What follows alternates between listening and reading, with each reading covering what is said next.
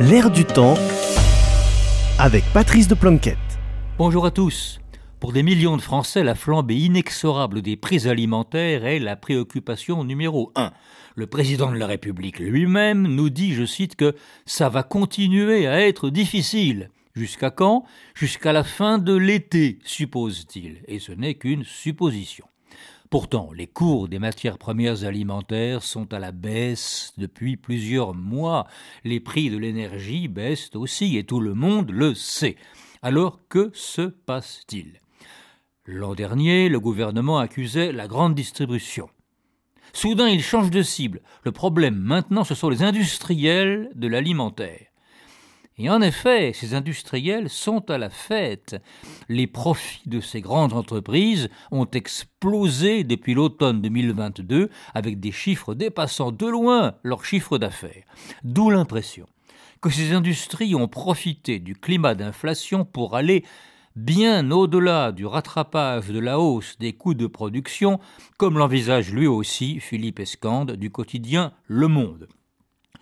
Et comme le dit l'économiste en chef de la Banque centrale européenne, aujourd'hui, le moteur principal de l'inflation, ce ne sont pas les salaires, ce sont les marges des grandes entreprises.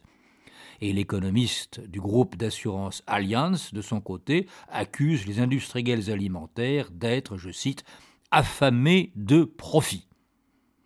La grande distribution, évidemment, en profite, elle, pour marquer un point dans son bras de fer permanent avec les industriels.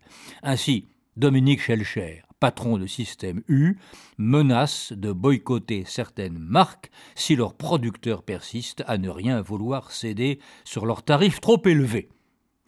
Alors que faire? Que faire?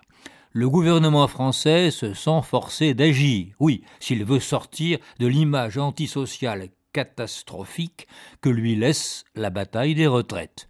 Bruno Le Maire déclare noblement à BFM TV si jamais d'ici à la fin du mois de mai les négociations n'ont pas repris entre industriels et distributeurs, je les convoquerai à Bercy. Je les convoquerai à Bercy. On va bien voir. Les distributeurs, oui, ont besoin de nouveaux tarifs pour enrayer la baisse de la demande, donc la chute des ventes, qui est leur grand effroi. Mais les industriels, eux, trouvent satisfaisante la situation actuelle. Ils n'ont aucune envie de revenir maintenant à la table des négociations. Pas maintenant, pas déjà. Alors reste-t-il assez d'autorité au gouvernement pour forcer de grandes entreprises à faire ce qu'elles n'ont pas envie de faire. Les semaines qui viennent, nous le dirons. À la semaine prochaine.